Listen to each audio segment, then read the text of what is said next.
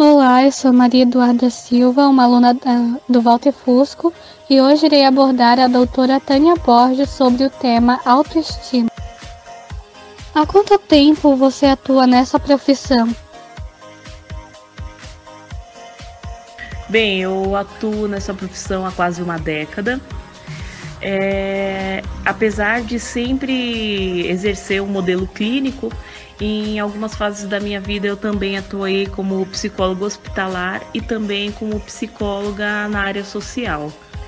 É, hoje eu sou especialista e pós-graduada em atendimento clínico com abordagem em gestalt terapia.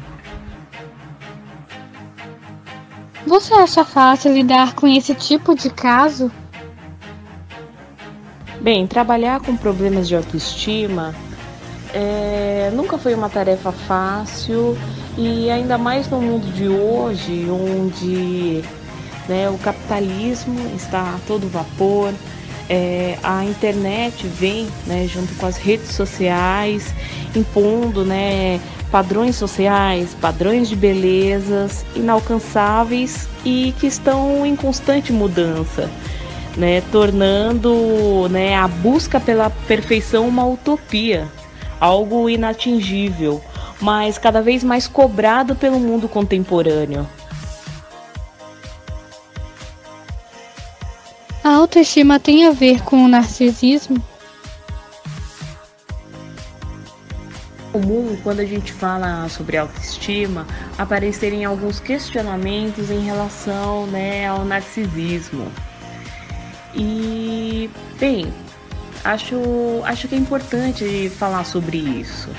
A autoestima, né, como eu disse anteriormente, ela vai focar o quê? Né? Numa autopercepção, né, num amor próprio, uma atitude mais cuidadosa, é, receptiva, cuidadosa de nós mesmos. Né? Entrar em contato com o que realmente é importante para nós, na nossa essência. O abuso psicológico pode afetar mais sua autoestima do que o abuso físico? Bem, quando pensamos em abuso psicológico ou abuso físico, é, qual deles seria né, mais danoso à autoestima?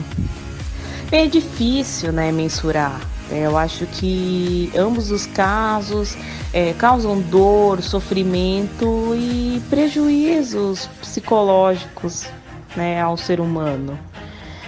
É, porém, quando a gente pensa em abuso físico, né, é uma via de mão dupla. É, o abuso físico ele sempre vem acompanhado também de uma dor psicológica, né, por conta do ato.